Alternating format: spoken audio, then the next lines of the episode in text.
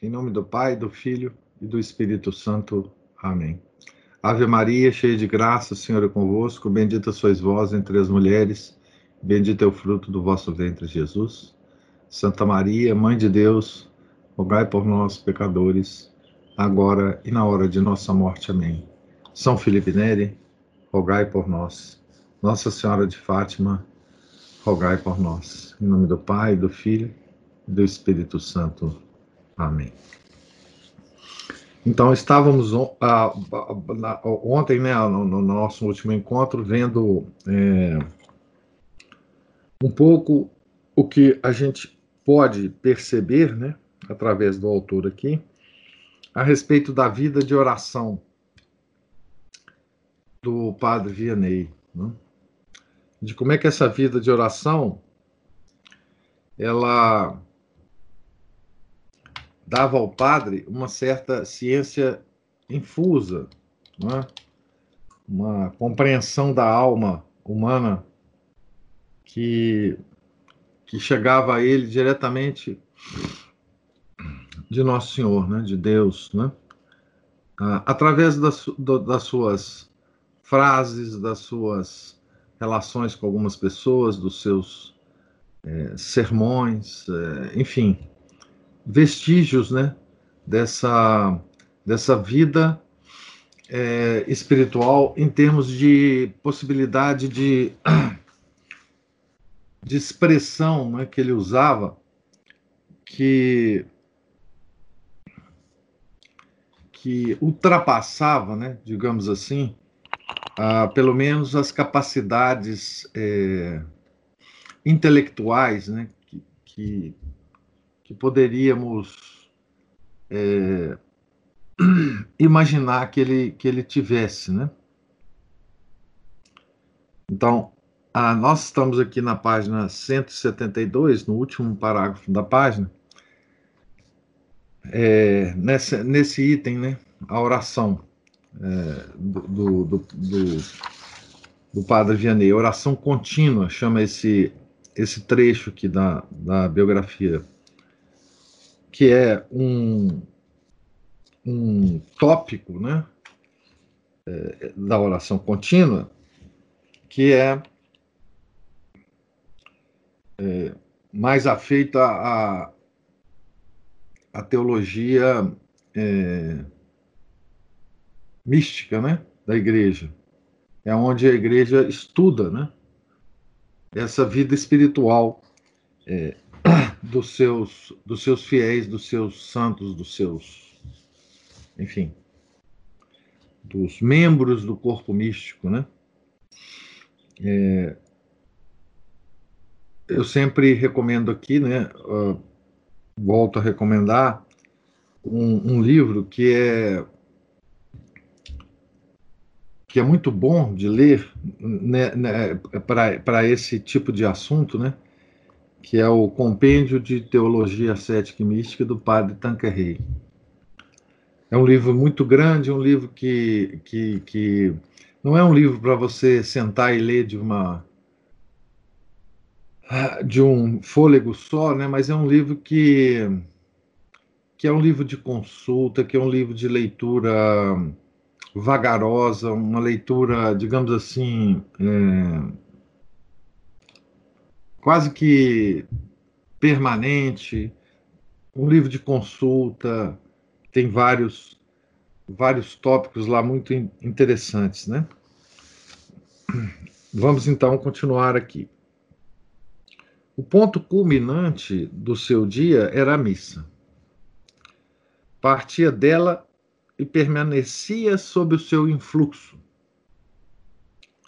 Não a celebrava com excessiva rapidez, por reverência, nem com excessiva lentidão, para não se fazer notar. Além disso, segundo afirma o padre Monim, importava-lhe mais a utilidade de todos do que a sua atração ou a sua piedade pessoais. Isso aqui é interessante, né? Porque muitos é, santos uh, clérigos, ao celebrarem a, a missa, tinham êxtases, né? Então, a, a missa demorava muito, né? Conta-se isso, por exemplo, do, do Padre Pio, né? Conta-se isso, por exemplo, do, do São Felipe Neri, né? São Felipe Neri, inclusive, passou um tempo proibido de celebrar missas. É, pelo, pelo, pelo Papa, inclusive. Né? Porque o seu Felipe Neri, Padre Pio também, né? Não me consta que o Padre Pio tenha sido proibido de celebrar, mas São Felipe Neri foi. É, por causa na hora, porque na hora da consagração, né? Esses santos homens entram em êxtase, né? E aí o tempo para para eles, né? Quando o São, o São Felipe Neri voltou a celebrar, ele levava para o altar é, um cachorro para ficar do lado dele e para distraí-lo na hora da consagração, porque ele tinha que ficar preocupado com o, com o cachorrinho que estava do lado dele e não entrava em êxtase, né? E então a missa ia, ia, ia num passo num passo normal, né? E, e aqui é muito interessante essa observação é, a respeito do Padre Vianney, porque ele se preocupava com isso, né? Ele se preocupava em, em enfim, não, não entrar em êxtase, né, para não chamar a atenção dos fiéis eh, em relação a ele, né? Ao, ao, a sua né? atração pela, pela aquela, pela, por Nosso Senhor Jesus Cristo consagrado, né? E não ficar demorando demais a missa, né? Ah, os santos não gostam de, de, de, de, de, de enfim, de, de que os fiéis ficam atraídos por ele, né? Tá certo?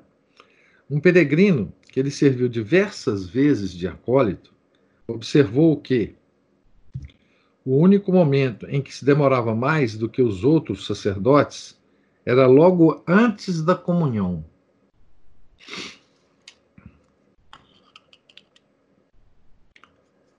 É, aqui a descrição ainda desse acólito, né? Terminadas as orações litúrgicas, havia um colóquio misterioso entre nosso Senhor Jesus Cristo e o seu servo. O padre Vianney olhava para a Santa Hóstia com amor. A sua boca proferia palavras. Interrompia-se, escutava, voltava a falar e com o visível esforço de um amigo que se separa do seu amigo, consumia as sagradas espécies. Continuando ainda a descrição, chegava a ficar até cinco minutos numa espécie de êxtase, informa outro, e a chorar. Viram-no, viram-no.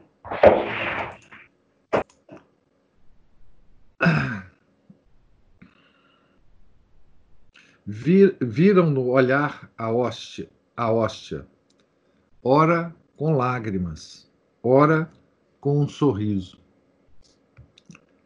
Certo dia ousou dizer-lhe, como confessou depois, essas palavras cândidas: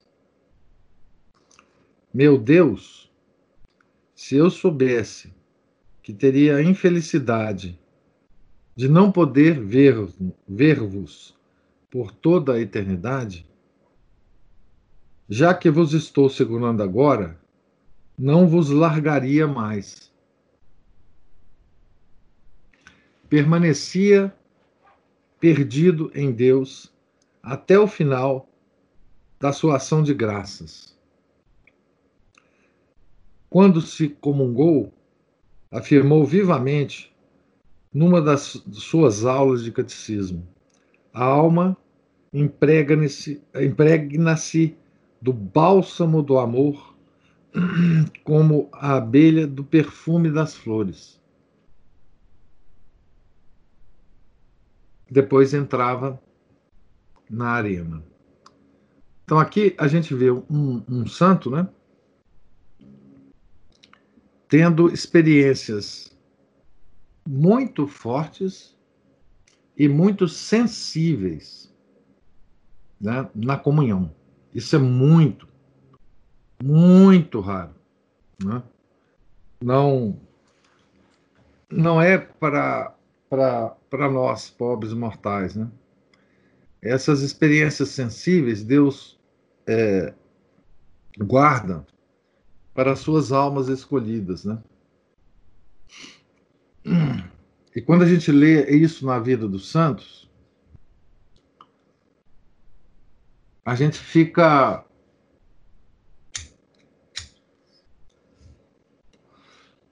talvez influenciado por isso, tentando ter essas experiências sensíveis nas nossas comunhões. Isso não é uma coisa saudável, inclusive.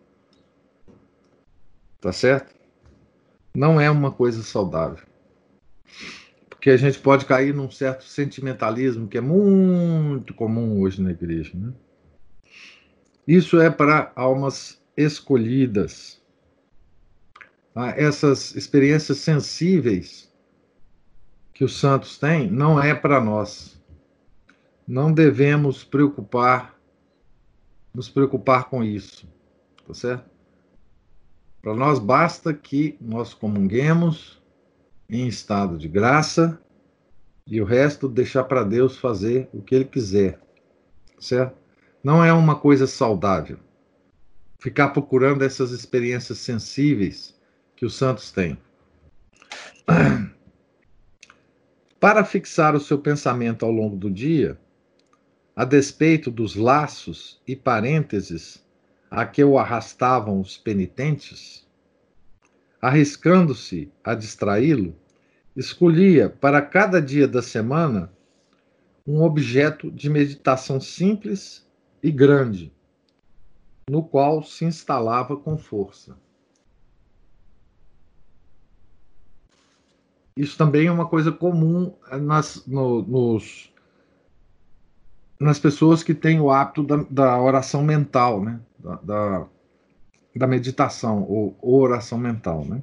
que foi objeto da nossa leitura da alma de todo apostolado. Escolher uma, uma, um assunto né? Um, da meditação para cada dia da semana. Né? No domingo, era a Santíssima Trindade. Então, ele meditava sobre a Santíssima Trindade. Né? Na segunda, o Espírito Santo. Na terça, os anjos da guarda. Na quarta, a corte celeste. Na quinta, a Eucaristia. Na sexta, a paixão. No sábado, a Santíssima Virgem. Seguindo mais ou menos uma tradição da igreja, né? Da, dos dias. Das missas votivas, né? As missas é, da igreja. No mesmo espírito de simplificação, unira interiormente as diferentes ocasiões em que lia o breviário a lembrança das diversas cenas da paixão. Né? Os santos dizem que a meditação sobre a paixão é a que mais agrada a Nosso Senhor Jesus Cristo. Né? Então, há santos que meditam permanentemente sobre a paixão. Né? Logo a seguir, vinha a devoção aos seus santos. Não precisava esforçar-se para pensar neles. Cada um tinha o seu quarto na igreja, como ele tinha a sua sacristia e o seu confessionário. Eram os seus condôminos e os seus vizinhos. Nesse terreno firme e sólido, a oração podia enraizar-se. Ele não tinha, aliás, nem tempo, nem gosto para as sábias preparações que os manuais de teologia ascética aconselham. Então, veja, acabei de, de falar sobre a teologia ascética e mística, né? Ele, ele conhecia de relance esses conselhos da teologia ascética, mas ele, enfim, ficava longe disso, né? porque podia, né? Na medida em que o seu ministério e os seus deveres para com os pecadores se iam tornando mais complexos, ele se fazia cada vez mais simples. Contava contava cada vez menos. Era cada vez mais. Para o ser por natureza, por, pois o ser, desculpem, por natureza é simples. Ia-se esvaziando para dar lugar ao ser, com letra maiúscula, que é a própria simplicidade, porque é a indestrutível unidade. A unidade de Deus, né? a simplicidade de Deus. É. São Tomás de Aquino tem páginas belíssimas sobre, sobre isso, sobre a unidade de Deus e sobre a simplicidade de Deus. Né? Simplicidade no sentido de que Deus não é composto de partes, ele é só uma coisa só. Né? Portanto, ele é simples. Ele não é simples, é aqui o contrário de composto. Tá? Simples aqui é o, é o oposto de composto, né?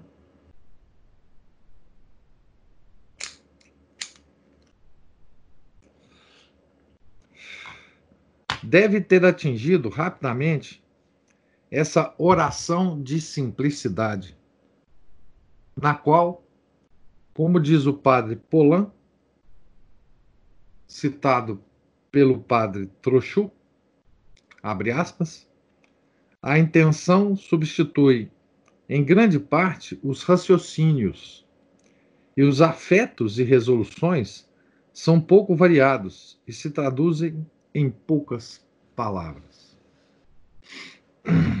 Fecha aspas. Talvez não tenha mesmo passado pelos estágios intermediários, ou pelo menos não se demorou neles esses estágios intermediários da oração são descritos nesses, nesses manuais de teologia cética e mística. Né? Noite ativa, noite passiva dos sentidos e do espírito, via purgativa, via iluminativa, via unitiva, segundo a progressão assinalada por São João da Cruz é todo um drama que se passou entre ele e Deus e cujo mistério não podemos penetrar. A oração não lhe custa mais do que a ação. Ele se move em Deus. O que o Henri Guion está querendo dizer, né? Aqui, é que o padre Vianney, por um processo que nós não conhecemos, não é? ele passou por todos os estágios da oração mental, que, que, que esses estágios são assinalados nos, nos, nos manuais de teologia cética, né, com esses nomes aqui, né? via purgativa, via iluminativa, via unitiva. É, se vocês quiserem também, tem, é, tem uma obra grande também do Garrigou Lagrange sobre isso. Sobre essas vias né, de São João da Cruz.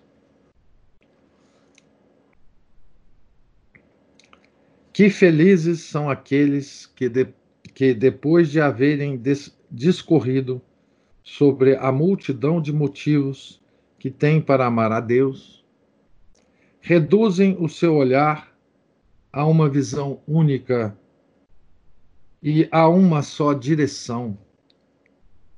Reduzem os seus pensamentos a uma só conclusão.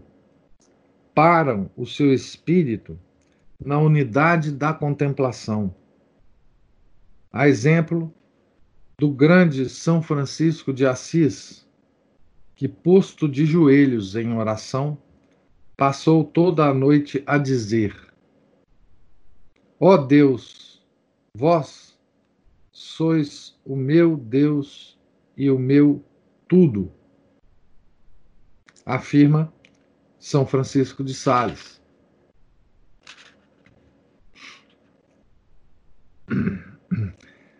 Essa, essa, essa capacidade de oração, por mais que a gente leia, é? é difícil de entender é? para nós, pobres mortais.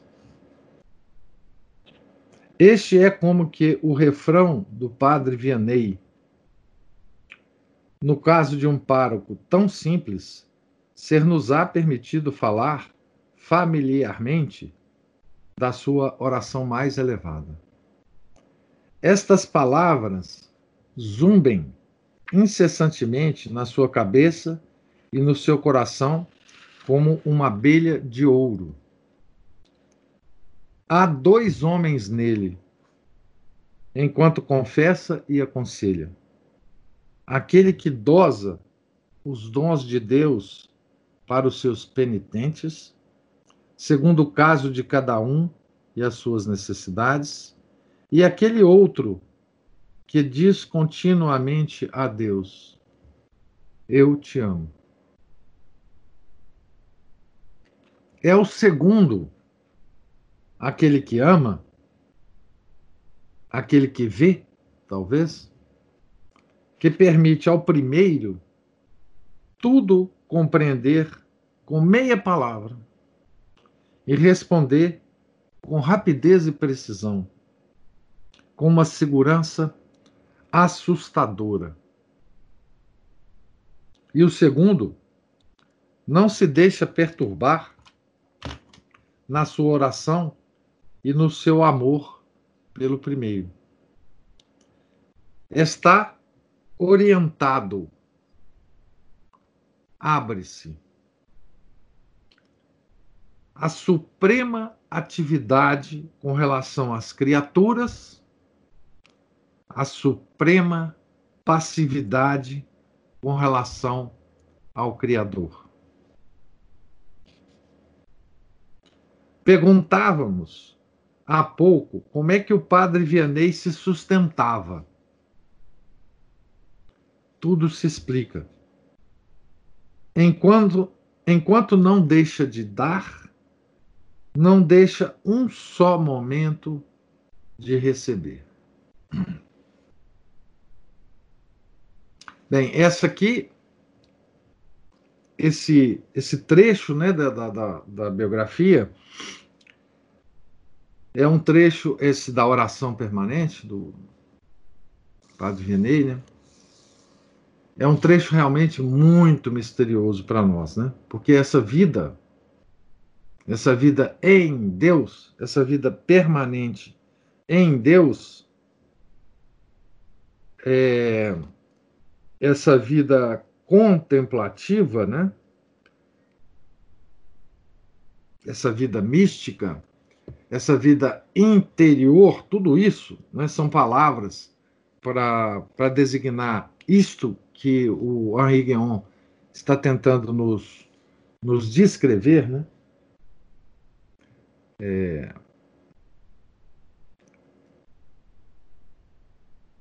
Isso é o que nós devemos procurar como objetivo da nossa vida, né? é fazer com que a nossa oração, pelo menos um pedacinho dela no nosso dia a dia, seja a oração mental, né? Pelo menos no minutinho dos nossos dias, né? Num pedacinho dos nossos dias, os manuais de teologia cética sugerem que a gente dedique meia hora por dia para ela. Isto era a vida permanente do Padre Vianney. Ele vivia nesta oração o dia todo.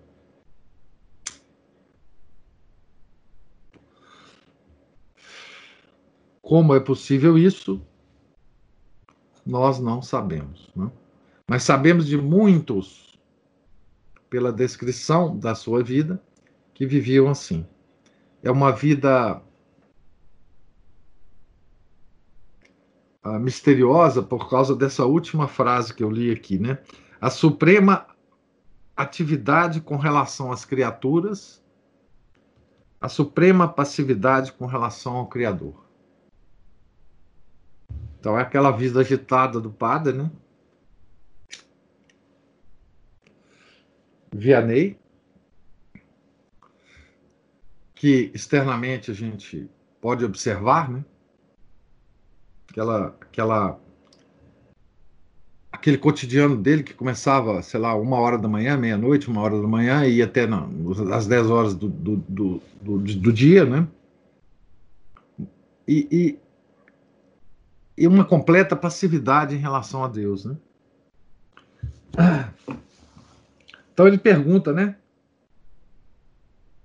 O que é que sustentava o padre Vianney, né? É, a Aline está falando as obras e as orações, exatamente. Né? E as obras só são é, consagradas, de fato, né? se elas estiverem sendo movidas por, pela oração permanente. Né? Então, agora, nós vamos entrar na descrição das consolações né? sensíveis. Coisa também que não adianta procurar, tá certo? Essas consolações, não adianta a gente procurá-las. E nem e nós não devemos eh, também é, dirigir a nossa vida espiritual para elas. Isso pode ser a nossa ruína, mas nós temos descrição da vida dos santos sobre as consolações. Nós temos descrição dos manuais de, de, de teologia a respeito das consolações. Então, nós não podemos também ignorá-las, né? Só não podemos querê-las ou ou dirigir a nossa vida para, para, para elas, tá certo? As consolações são uma, um acessório da, da vida espiritual e pode nunca ocorrer a ninguém, nem aos, aos, aos santos, né? Essas consolações, tem vários santos que nunca as sentiram, né? Como eu comentei para você, como eu comentei para vocês, com vocês na no nosso encontro anterior, né? As consolações sensíveis, então. Aí está todo o segredo da sua existência. Aspira em vão à melhor parte. Já a possui.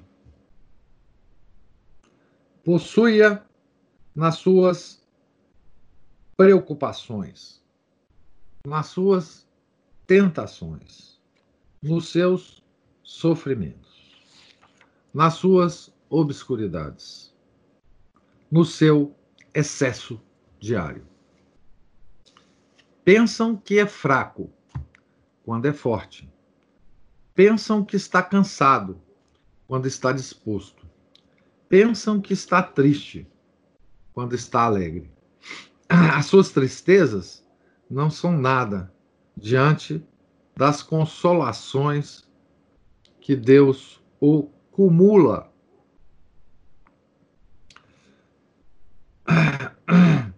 Quando o diabo o atormentava, em que pensávamos que ele empregaria suas vigílias forçadas? Somente em ter medo ou em ridicularizar o intruso? Se contava de bom grado as farsas do grapim, não seria talvez para esconder o reverso? quando suplicava a Deus que lhe enviasse os seus anjos e os seus santos, a fim de protegê-lo do maligno, não poderiam estes vir mesmo? Quem sabe se não era nesse momento que Deus derramava sobre o santo os seus favores mais maravilhosos. Os seus olhares transportavam-se para além das coisas. O seu sorriso iluminado, as suas lágrimas de alegria, dava, davam a impressão de que já não pertencia mais a este mundo. Estava dele isolado, como que por um halo de glória, que levava consigo, através da multidão, com uma humildade emocionante. O padre Vianney, durante a sua missa, talvez visse com seus olhos o Senhor em carne e osso. Em todo caso, foi surpreendido em diversas ocasiões conversando com Nossa Senhora. E algumas expressões involuntárias permitem supor que a igreja e seu velho quarto na casa paroquial eram continuamente atravessados por aparições radiantes Deus tinha lá a sua corte. Podemos julgar por alguns exemplos. Então, aqui, a gente só pode julgar por, por, por observações externas. Né? O que passava na alma dele, ninguém pode julgar, né?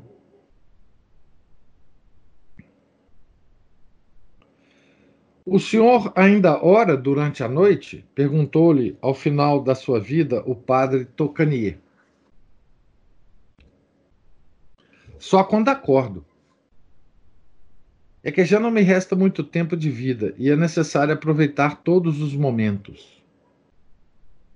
Padre Vianney respondeu, né? O senhor tem umas noites tão duras e ainda rouba tempo ao sono para orar? Oh, respondeu o santo num tom de deslumbramento. Nem sempre as noites são duras. A seguir, calou-se. O padre Tocanier não insistiu no assunto. Aqui nós temos um vislumbre, né? enfim. Em 1859, um colaborador lhe perguntava que orientação dar a determinada obra que o padre Vianney impulsionava. A resposta, né? Eu estava em dúvida quanto à vontade de Deus, explicava depois o santo. Santa Filomena apareceu-me então. Desceu do céu dela, luminosa, cercada de uma nuvem branca. Ela me disse: As tuas obras são boas, porque não há nada de mais precioso do que a salvação das almas. Então, essa é, um, é uma coisa direta que, que vem do, do próprio padre Vianney. Né? Esse tipo de confissões era excepcional. O padre Vianney escondia zelosamente, por reverência e por humildade, esses privilégios. Aqui nós vemos da boca dele, né? O contato direto, sensível, né? É, dele com Santa Filomena. Não?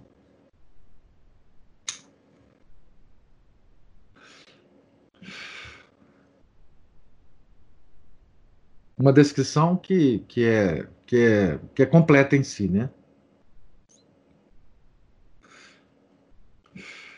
Duas vezes, porém, uma diante do padre Tocanier, a, a outra diante do padre Monin, fez alusão a uma visão noturna. Que não era do Grapim. E depois a uma voz muito doce que lhe havia murmurado ao ouvido. In te domine esperavi, non confunda, non confundar in eterno. Que é um, um, um, um salmo, né? Um, um versículo de um salmo. Em vós, Senhor, esperei, não serei confundido eternamente. Salmo 102, versículo 70. Também no Tedeum, né? Aparece. Seria talvez o anjo da guarda? Gente, aqui, os anjos da guarda falam em latim, hein? Vocês precisam aprender latim, viu? Vocês viram aqui, né? Então, por isso que talvez os anjos da guarda não estejam falando com vocês, viu? Então, precisa, precisa começar a aprender latim, viu? E falava para ele em latim, né? Ele, tão mal aluno de latim, né? Tão mal. Tão, tão, é, é tão problemático isso no seminário, né? Tá certo?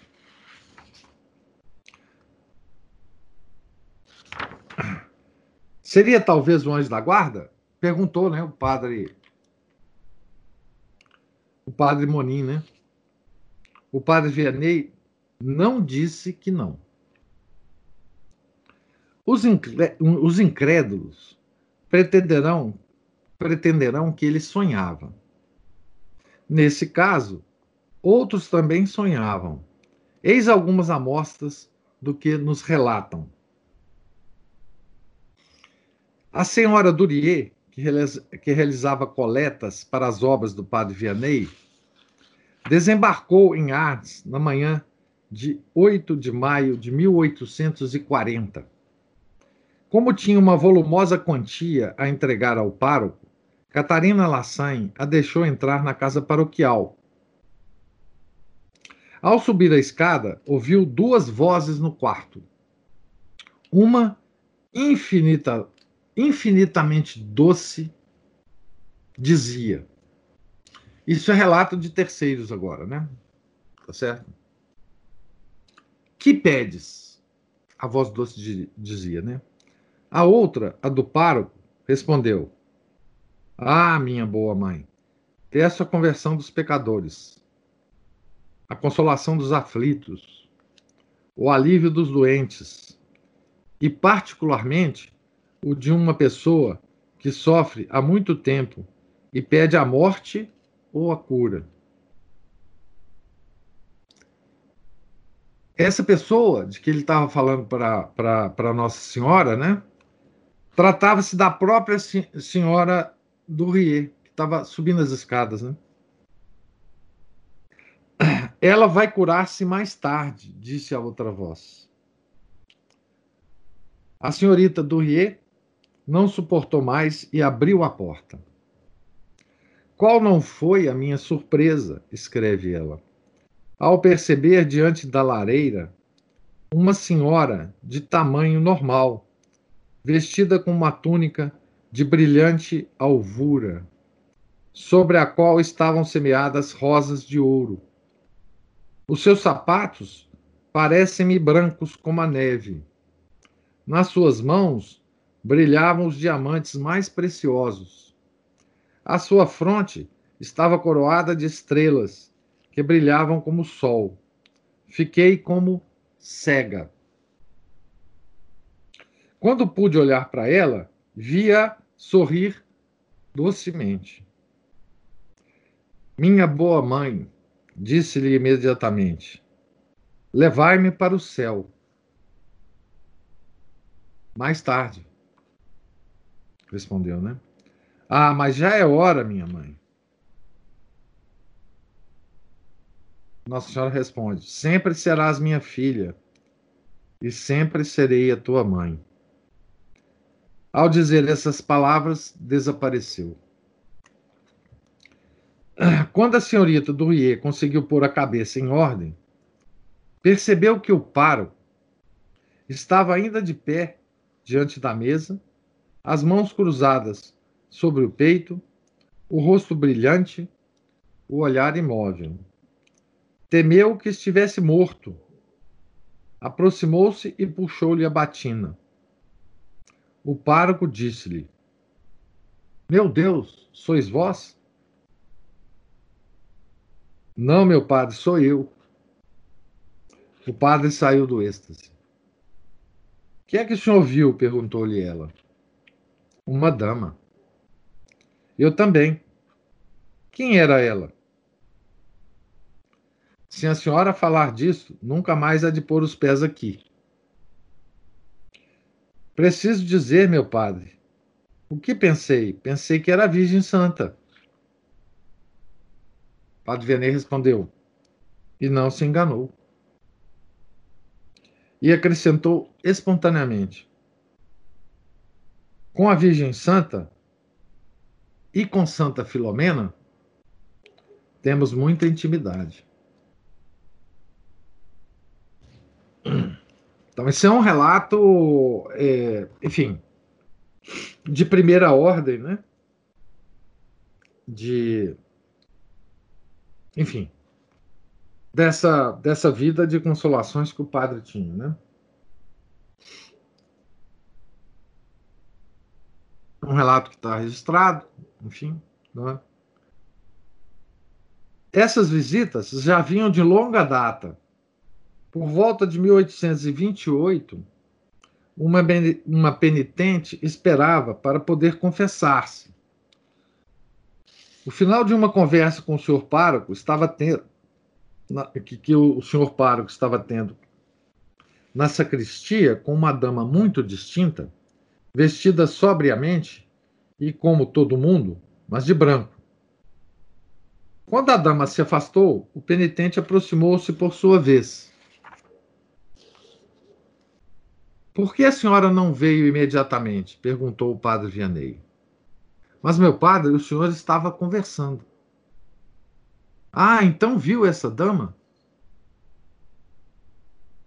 O padre Vianney não acrescentou mais nada. A dama misteriosa desaparecera. Não se sabe como. Então é o, é outro relato, né? Francisco Bourdin,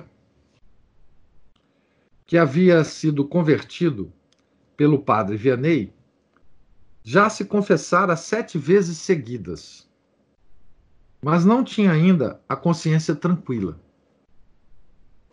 Duvidando se estaria em estado de graça, não ousava aproximar-se da mesa da comunhão. Isso se chama escrúpulo, né? Nós já falamos um pouco sobre isso aqui, né? É, enfim. É, é um, um,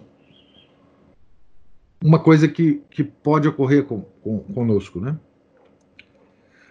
Então, ele estava duvidando que estava em, em, em estado de graça, já tinha confessado, enfim, sete vezes seguidas, né? mas não conseguia se aproximar da mesa da comunhão. Entrou pela oitava vez na fila do confessionário do padre Vianney e foi o último a ajoelhar-se. Nesse momento, sem prestar-lhe atenção, o padre Vianney levantou-se da cadeira em que estava instalado para ir atender uma dama maravilhosamente bela, vestida de azul pálido e um pouco maior do que ele isso é uma descrição, tá? Tá entre aspas. Uma descrição que provavelmente está no, no, no, no processo de canonização do padre, né?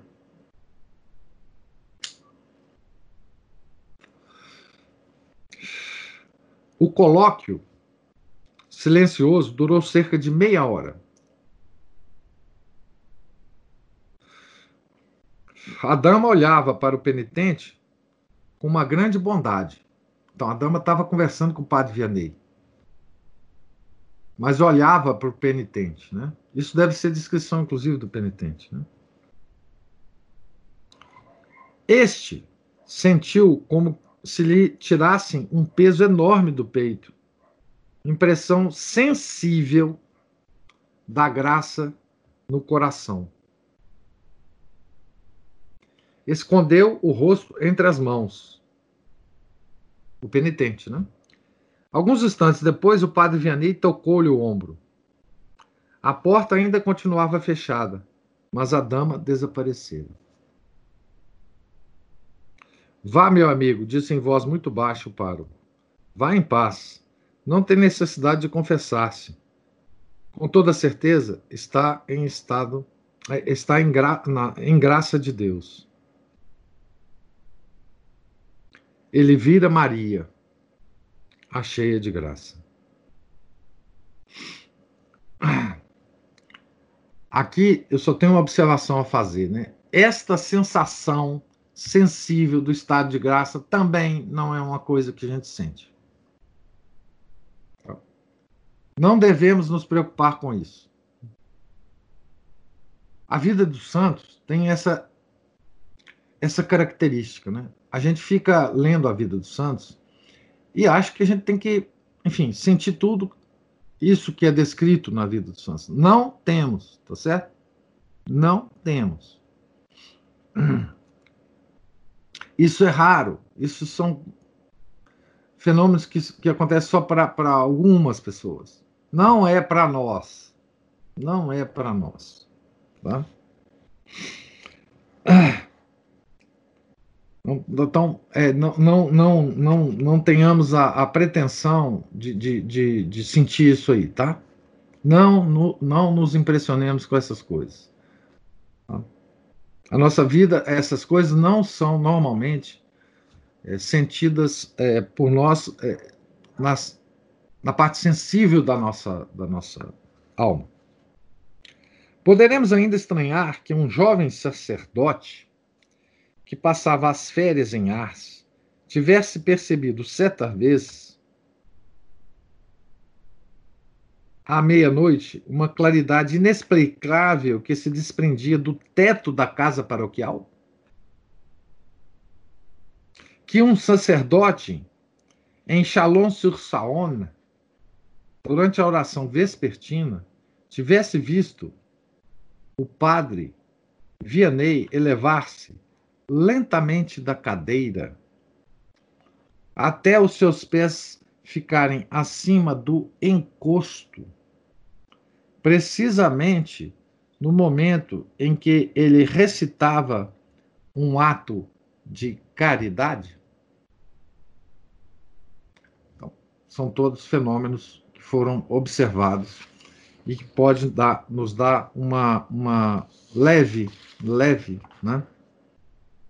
É, imagem né, dessa dessa vida de consolação né, do padre Vianney. De onde certamente surgia né, toda essa energia física que ele tinha, apesar do corpo não não demonstrar visivelmente isso, né? Nós olhássemos só o corpo do Padre Vianney, a, a energia física dele, né, nós realmente não teríamos é, a mais mínima noção de como é que ele se, enfim, movimentava, se. É, como é que ele conseguia ter aquele cotidiano, aquela, enfim, né? E ainda assim ser o confessor que ele era, né? Então, nesse trecho pequeno que nós acabamos de ler, tem um vislumbre de, de onde vinha essa, essa, enfim, essa, essa energia, né? Vinha diretamente, né, de Deus, pelas mãos de Nossa Senhora, pelas mãos de Santa Filomena, enfim, muito provavelmente dos santos de devoção dele, né? A, a, são João Batista, enfim, né?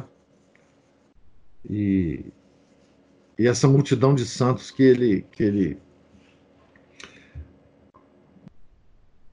enfim, que estavam, uh, que estava em torno dele, né? E a gente tem que sempre é, guardar que ele próprio, né? Nós ouvimos isso da boca do Padre Vianney, né? Que ele tinha intimidade com Nossa Senhora e com Nossa Filomena, e com Nossa Senhora e Santa Filomena, né? Certo? Então, isso é, é uma coisa que ficou marcada na vida do, do, do...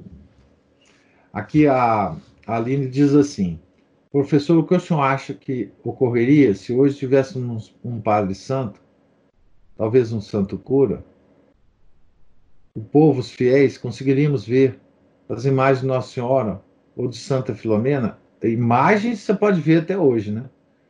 Se agora conseguir ver Santa Filomena e Nossa Senhora, não sei. Ah, o próprio demônio falou isso, né?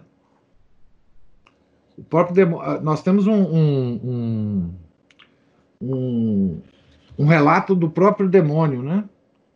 Se houvesses três como tu sobre a terra, o meu reino teria sido destruído, o reino do demônio, né? Tu me arrancaste mais de 80 mil almas. Então, assim, essa sua pergunta, né, de, se a gente tivesse um, um, um santo cura hoje, é, o que, que ia acontecer? É, se tivesse três, né? Ela fala que se, se, tivesse três no mundo igual a ele, tinha acabado o reino do demônio na face da terra, né? Tá certo? Então, assim. É, menos que ele. Pode falar. Menos que ele. Um santo menor que ele. Não veríamos nada, né? Esse negócio de ficar classificando santo é um perigo, viu, Aline? Santo menor, santo maior, isso é uma das coisas que a gente não deve fazer, né? Embora, é claro, o santo da nossa devoção, para nós é sempre o maior, né? Tá certo? Então, eu me chamo Antônio por causa de Santo Antônio, tá certo? É o santo da minha devoção principal. Não quer dizer que, é, enfim, é, para mim, ele é o mais significativo, é, é, o, é, o, é do qual eu recebi o nome, por causa da devoção da minha mãe. Mas, enfim, esse negócio não, não, a gente não deve fazer, não. É, um, é uma coisa que. Assim, essa classificação dos santos a gente deixa para Deus, né? O maior, o menor, etc. Embora São Tomás nos alerte, né? Que no céu há uma certa. Uma certa gradação de santidade, né? Os, os, os, maiores santos ficam mais próximos de Deus, né? Tem uma no sentido de, de que a visão beatífica de um grande santo é, é diferente de, da visão beatífica de um, um, pobre mortal que chegou lá por, por, por misericórdia de Deus, né? É, mas assim, é, a gente, enfim, é uma das coisas que a gente só tem que preocupar em chegar lá, na soleira da porta do céu. A gente pode até ficar é, bem na soleirazinha, né? Não precisa, enfim. Chegar lá já é a glória para nós, né? Nós não podemos é, é, deixar de chegar lá em, em algum momento, né? Então, é, no nosso próximo encontro, nós terminaremos, então, né, a, a, leitura dessa, dessa obra, né? É, e, e, passaremos a, a, a esperar aí as outras obras que virão nas leituras, tá certo? É, alguém tem mais alguma observação, a gente tem, tem que ser grato, é, pessoal, Aline, né, que perguntou, da gente já ter tido na face da terra um santo como o Padre Vianney. Né? Ele já esteve aqui, né? ele já está no céu, e, e nós podemos rezar, né? pedindo a ele proteção, e graças lá do céu, né? Ele que era tão íntimo em vida, né? Com Nossa Senhora e Santa Filomena, imagina agora lá no céu, né? Tá certo? Então, pelo menos isso a gente pode ter a garantia, né? Tá certo? Professor. Sim. É, seria prudente identificar que devido a essa santidade do padre Viana, Senhora, tia, ver, ver por esses fiéis, né? Chegavam próximo a ele, com respeito, a devoção. É, elas, elas tia, tia, a santidade dele, né? Seu, seu, seu, seu telefone está falhando um pouquinho. Repete a pergunta para mim. Seria prudente pensar que Nossa Senhora se permitia ver por outras pessoas que não ele, por esses fiéis que chegavam de repente, devido a essa santidade dele mesmo, essa humildade dele. Sim, sim. É claro que Nossa Senhora podia não ter, por exemplo, é, ficado visível né, para aquela senhorita Dourier que a viu, né? mas ah, é como um selo de autenticidade que ela queria deixar, né? É, visível, sensível para as pessoas. Ela queria, ela voluntariamente deixou-se ver, né? Pela, por essa senhora, é, para, para, enfim, marcar o padre Vianney com selo de santidade dela própria, né? Da própria Nossa Senhora. É como se ela é, desse uma declaração assinada em cartório, né? Que aquele pároco, naquela situação, naquele século, né? Era um filho dileto dela, né? É, era uma coisa que ela sabia que o padre Vianney nunca afirmaria, né? E, e ela então se deixou ver. É claro que, que a, enquanto a, a senhorita do Rie estava subindo as escadas, Nossa Senhora estava consciente disso, de que a, se aproximava uma pessoa. Né? E, e ela quis deixar isto realmente. Inclusive, ela conversou né, com, a, com a, senhora, a senhorita do Rie. Então, é um selo, um selo de confirmação, né, que os céus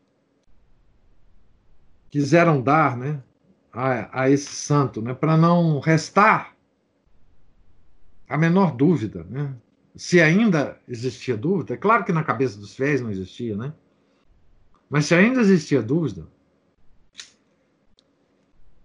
que essa dúvida se dissipasse, né? Certo? A Anne está dizendo assim: até por nós e pelos que virão, para sabermos desse amor e cuidado que ela tem por nós. Exatamente. Né? A, a, veja bem, nenhuma aparição de. Bom, a gente tem que falar com muito cuidado hoje em dia, porque a Nossa Senhora está aparecendo diariamente em alguns lugares. Mas nenhuma aparição significativa de Nossa Senhora tem só um aspecto Tá certo?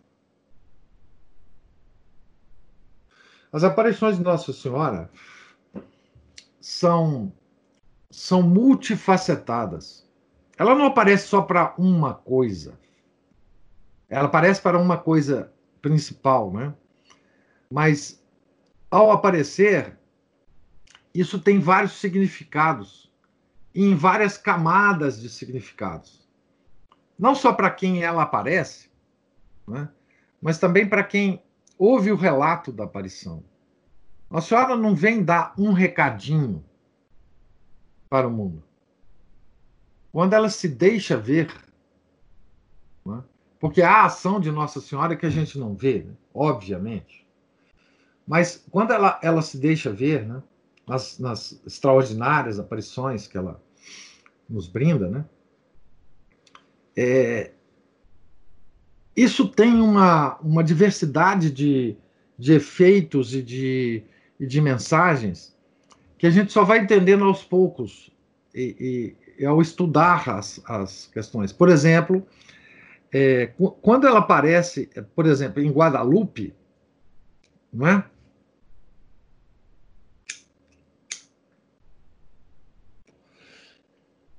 No México, ela aparece lá para um índio, etc., faz um milagre absolutamente extraordinário, tá certo? Mas naquele momento, naquele século, naquele momento histórico, né, todo mundo viu aquele, aquela coisa pontual. Né? Depois de muito tempo, claro, a gente estava vendo que né, o que estava acontecendo na Europa era a perda de, de milhares e milhões de fiéis por causa da reforma. As pessoas estavam se afastando da verdadeira igreja. E o que ela fez foi ganhar muito mais fiéis para a igreja do seu filho do que os que estavam sendo perdidos na Europa. Tá Mas isso não está claro exatamente naquele momento da aparição. Que o índio leva o, pergaminho lá para o bispo, fala que viu. Todo, todo esse relato é muito bonito, é muito significativo, é, enfim. Mas é uma coisa pontual. Mas as repercussões daquilo na história do homem é extraordinário. São extraordinárias, tá certo? Por isso que Nossa Senhora não fica aparecendo toda hora. Tá certo? Por mais que pessoas afirmam que sim. Não é? Porque ela não é um, um oráculo. O oráculo é que tem é que tem uma. Por exemplo, o oráculo de Delfos na, na, na Grécia Antiga, né? Ele respondia tudo que você perguntava para ele. Supostamente, né? Tá certo? Então, se você vai num centro espírita hoje, o, o, o médium lá vai te responder as coisas. Toda hora que você perguntar qualquer coisa. Onde é que foi parar a minha chave que eu perdi? Ah, tá na gaveta, não sei das contas. Nossa senhora, não, não é assim. Nossa Senhora não está preocupada com esses detalhes. Nossa Senhora está preocupada com a salvação dos filhos de Deus, com as almas, através do sangue do seu filho. É isso que ela se preocupa. E é nisso que ela, que ela é especialista. Em, em, em digamos assim, em, em agir na história nesse sentido, nessas grandes aparições. Agora, nessa específica do Padre Vianney, ela quis dar o selo de santidade ao, ao, ao seu filho dileto, Padre Vianney. Não é? Tá certo? E, e, e quis aparecer né? para a pessoa. Né? Coloque-os entre santos e Nossa Senhora, há muitas, é, muitos relatos, né? Vários santos, né? milhares de santos. É, é, há relatos de, de, desse contato, digamos, pessoal, íntimo, como diz o padre Vianney, né, com Nossa Senhora. Né? Mas não são relatos extraordinários, não são relatos de. Né? Hoje tem a, a, relatos de, de, de, comunicação diária né, de Nossa Senhora. Com, sai na internet, né, parece que ela agora também entrou nas redes sociais, enfim. Mas isso é maluquice, né? Enfim, isso é uma ah, características dos tempos modernos, loucura moderna, sei lá, chamam vocês de, de, do que vocês quiserem, né? Mas, mas, mas esses relatos autênticos são, são absolutamente extraordinários, né? Extraordinários. Pois bem, meus caros, muito obrigado pela paciência que vocês têm aí comigo. Deus lhes pague. E até a nossa última último encontro aqui a respeito do Padre Verney. Tá certo? Vamos fazer a oração agora. Em nome do Pai, do Filho e do Espírito Santo. Amém. Ave Maria, cheia de graça, o Senhor é convosco. Bendita sois vós entre as mulheres, e bendito é o fruto do vosso ventre, Jesus. Santa Maria, Mãe de Deus, rogai por nós, pecadores, agora e na hora de nossa morte. Amém. São João Maria Vianney, rogai por nós. São Felipe Neri, rogai por nós. Nossa Senhora de Fátima, rogai por nós. Em nome do Pai, do Filho e do Espírito Santo. Amém. Um santo dia para todos.